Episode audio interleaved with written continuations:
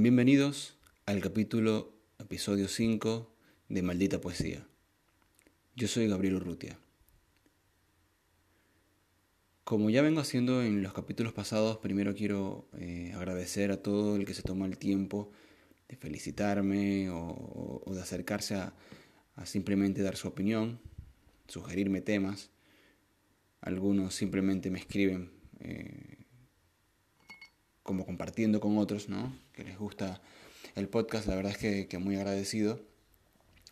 Em, este podcast surge básicamente de yo querer unir eh, mis dos pasiones, ¿sí? Que es la poesía y la comunicación. En algún momento hice radio, hice radio de humor, hice radio de música, nunca había hecho un, un tipo de programa donde usara mi voz para hablar de lo que me gusta, de la poesía. Así que nada, gracias a todo el que se toma el tiempo por esto. Igual les pido a los que no lo han hecho que me escriban, que compartan el podcast, eh, que lo critiquen si quieren criticarlo, si, si quieren eh, sugerir temas, también estoy a disposición. Si quieren que lea algún poeta, por ejemplo, que lea sus textos, también estoy abierto para recibir textos si quieren leerlo. El capítulo de hoy, o el episodio de hoy, es no voy a hablar de otros poetas, no voy a hablar de recursos literarios. Hoy me voy a tomar el atrevimiento de leer uno de mis libros, em, sobre todo porque creo que es un libro que se presta para la situación en la que estamos viviendo, ¿no? de, la, de la cuarentena. Em, hablo del libro Prosario para leer desde el exilio. Prosario para leer desde el exilio es un libro que publiqué en el 2015 con la editorial Negro sobre Blanco en Venezuela Em, es un libro que escribí el mismo 2015, eh, en el otoño, recién llegado a Argentina, migrante. Y, me pareció algo curioso la escritura del texto porque me di cuenta que, el, exilio, si bien es un concepto que está ligado a país, a territorio, a nación, desde el momento en que lo escribí, me daba cuenta que en el caso venezolano vivíamos en un exilio desde hace tiempo, ¿no? Cuando uno está en su casa y, te sientes aislado de tu entorno o que no perteneces, hay también una especie de exilio, ¿no? Imagínense que hoy estamos exiliados de nuestros trabajos, estamos exiliados de nuestra rutina, de nuestro día a día, estamos exiliados de muchas cosas, ¿no? Incluso de, la rutina, estamos exiliados de, nosotros mismos en cotidiano, ¿no? Estamos como en esta nueva realidad que algunos estarán adaptados, la verdad es que no me va mal, otros no, otros estarán deseando salir o volver a una supuesta normalidad. Así que nada, me pareció oportuno leerles eh, algunos textos de Prosario para leer en el exilio. Si el tiempo eh, me lo permite, leeré todos los textos. Obviamente cada uno con alguna descripción, ¿sí? El primer texto con el que arranco es 31 de mayo en el sur. Mi cumpleaños es el 31 de mayo del 91. Y en Venezuela tenemos la particularidad de que los cumpleaños de niños, al menos de, algún sector, yo soy de Maracaibo, solía ser organizado por, por los padres y, siempre teníamos esto de, comunidad, ¿no? Los que vivíamos en edificio o en residencia estábamos como rodeados de los mismos vecinos en los cumpleaños, además de, bueno, los amigos, los familiares. Em, me tocó pasar ese otoño en el 2015, mi cumpleaños, era la primera vez que pasaba mi cumpleaños fuera del país. Y la escritura me llevó a el 31 de mayo en la infancia, ¿no? Lo que vendría siendo mi cumpleaños eh, de la niñez. A veces cuando uno está en, situaciones como el exilio, como el peligro, uno, busca eh, aferrarse a recuerdos buenos, ¿no? Así que 31 de mayo en el sur dice así.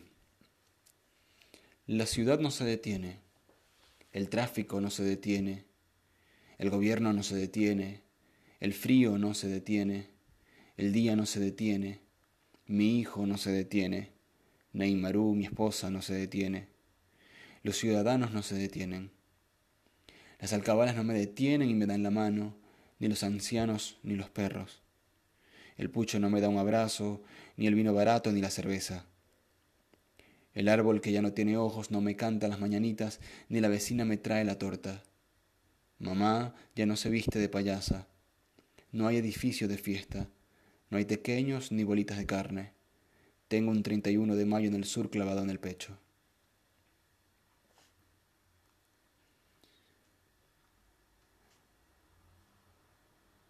Cuando llegué a Buenos Aires, em, mm, una de las cosas que más me, llamaba la atención era la diferencia de horarios en el despertar y en cuando empieza la actividad. ¿sí?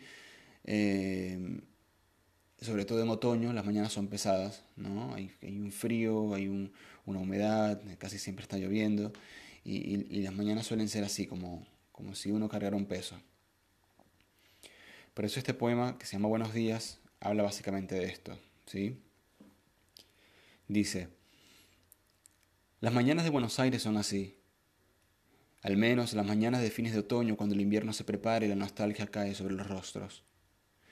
Cada uno de los 12 grados que hace afuera le va inyectando dosis de ventisca porteña a mi cuerpo que es trópico y es verano. Por estos primeros días de semana en las mañanas porteñas, uno se, toma, uno se topa con caras que añoran las cenizas del domingo que ya no es más, y le guardan a dioses al fernet a medio terminal que dejaron sobre la despensa.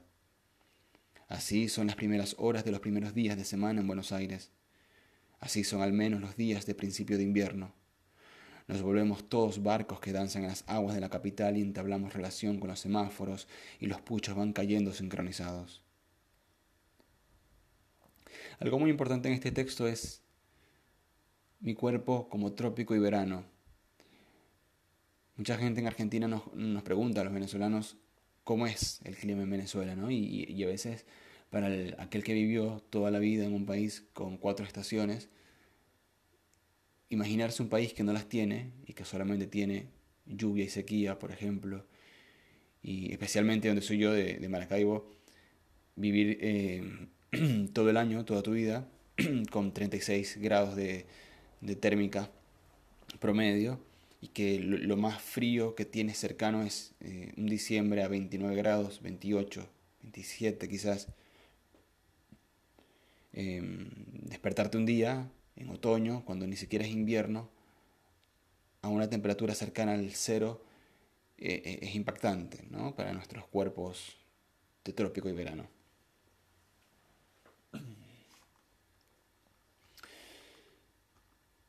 El siguiente texto se llama Pasaporte.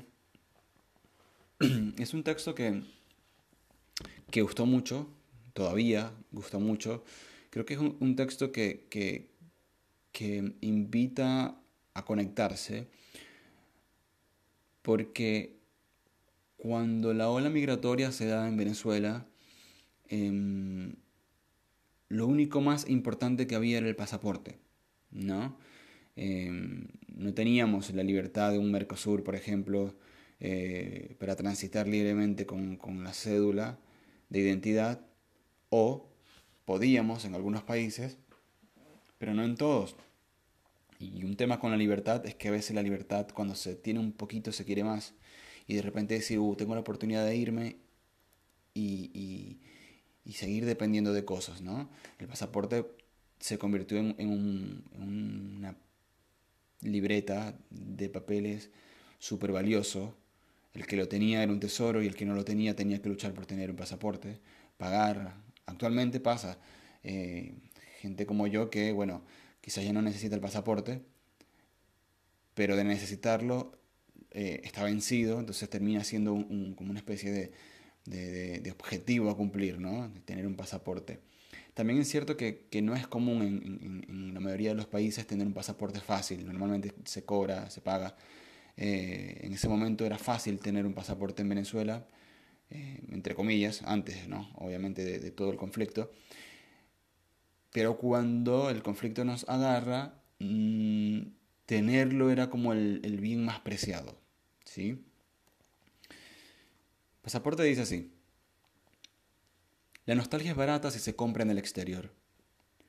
Cuando en la, cuando en la maleta no te cupo la vida, la nostalgia te cuesta unos centavos de días. ¿Y a dónde se va el recuerdo?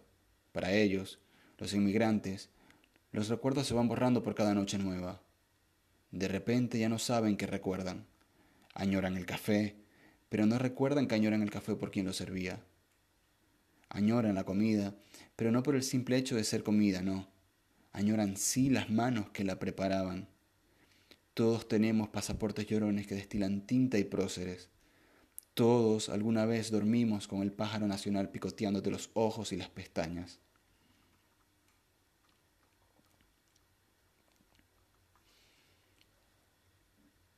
Continúo con caldo de pollo.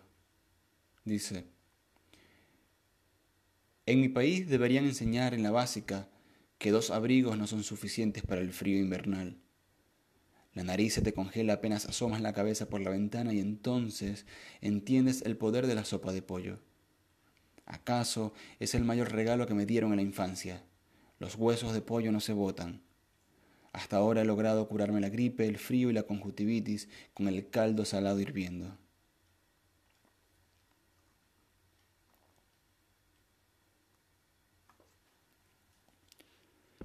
Esta ciudad que es nosotros.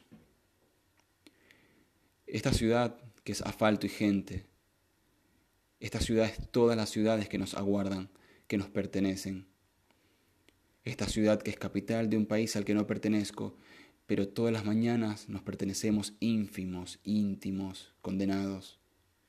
Tengo mis manos sobre el suelo o sobre el techo de mi cuarto porque giro en la cama mientras despido la lucidez y allá afuera sigue sonando la ciudad, con sus sirenas y sus borrachos, con su perro que no ladra y el cartonero carreteando. Vivo aquí en la ciudad de ellos porque en la mía me hicieron extranjero. Buenos Aires es conocida también como la ciudad que no duerme. Y eso se nota cuando eh, de repente abres los ojos a las 3, 4 de la mañana porque te despertaste por algún ruido y te das cuenta que afuera hay gente, que afuera hay gente tomando, que afuera hay gente hablando, que se escucha la carreta de los cartoneros, que aprovechan la madrugada cuando no hay nadie para que no los estorben. Realmente Buenos Aires no duerme. Y no se trata de un tema de, locales abiertos, por ejemplo, porque me ha tocado salir de madrugada y encontrar todo cerrado. Se trata de la gente. Siempre hay gente como alerta, siempre hay gente en la calle, siempre hay gente volviendo o gente saliendo. Se trata creo que de la gente más que de la ciudad. Buenos Aires tiene la gente que no duerme, creo que sería así.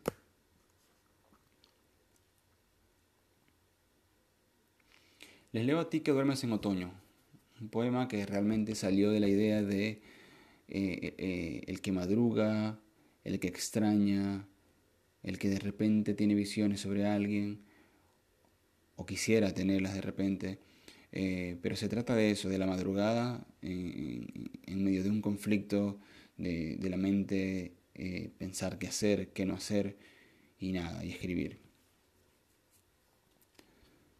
Dice, ¿A quién he de llamar esta noche? A ti que duermes a pasos de mí, que reposas tu cabeza sobre la colina fría de nuestra almohada. A ti he de llamar esta noche, porque el vino ha calentado mi pecho que es tu casa, y el alcohol penetra el somnífero espejo de mi alma. Ah, el alma que me ampara, el alma que me recibe de madrugada esperando que huele hasta ti desde mi asiento.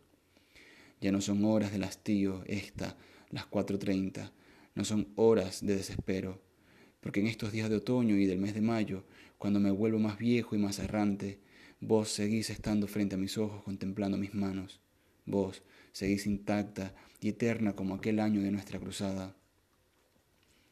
Cuánto terreno he recorrido, tu piel cada vez guarda más huellas de mis dedos, colecciona el tacto nocturno de mis manos, no se cansa, no se tensa, no desfallece ante la cordura. Tu piel sigue siendo tu piel sobre mi piel y sin embargo esto también es la locura.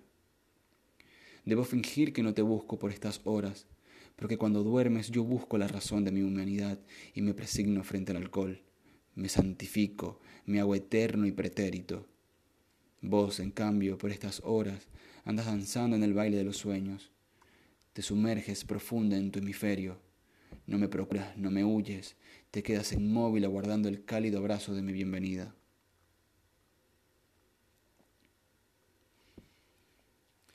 Ya dije que yo soy de una ciudad que se llama Maracaibo, en el estado Zulia de Venezuela. Pero no dije que era del Barillal. El Barillal es una, una zona, un sector, eh, que fue donde mi primera casa, básicamente, donde nací, donde pasé por lo menos los 10 primeros años de mi vida, eh, donde tuve un primer amor, donde tuve amigos que todavía conservo, eh, algunos incluso que en algún momento perdimos contacto, terminamos siendo admirados el uno al otro, eh, nos seguimos en redes sociales, nos comentamos, nos hablamos, fue una linda etapa. Em, este poema se llama, como ese sector donde viví, se llama El Varillal. Y dice, no me encontrarás en la misma banca, no, ni en la misma plaza. Ni siquiera me podrías encontrar sentado en la grada de concreto que estaba junto a la pared que daba con la casa de los flores, no. Aquella gente que tuvo rostro sigue caminando por el puentecito que une la ceiba y el curarire que hoy está enrejado. En ese pasillo que solía pisar descalzo sigue pasando fulana de tal y lo somoza. Pero yo ya no me encuentro, apenas un rasgo, un rayón de árbol, un rastro de sangre en el asfalto he dejado como marca. No espero que nadie me busque por Sabaneta, porque ya no me encuentro ni yo mismo por esos lugares.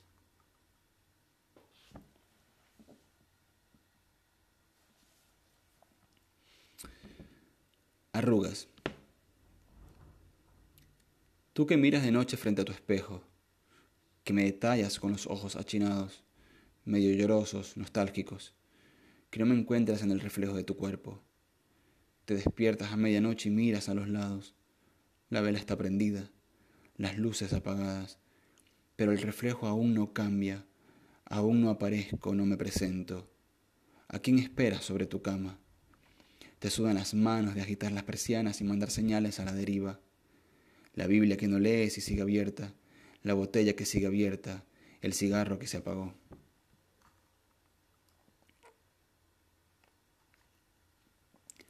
Joaquín. Él aguarda en el portal todos los lunes, toda la semana. Está sentado y mira contramano. No tiene cabello negro ni blanco. Tiene la vejez término medio. Nadie le pregunta quién espera. Da los buenos días, pero nunca está satisfecho. Algo falta. Quizás unas manos blancas. Quizás unas manos de color a elección. Imagino, no sé. Alguna mañana de aquella se despertó y le faltaba algo un espacio ocupado en la cama, ropa en el placar, comida para dos. Podría ser que él solo aguarde y que perdiera nada. Podría suceder, por ejemplo, que solo está esperando a la vieja muerte que lo desea.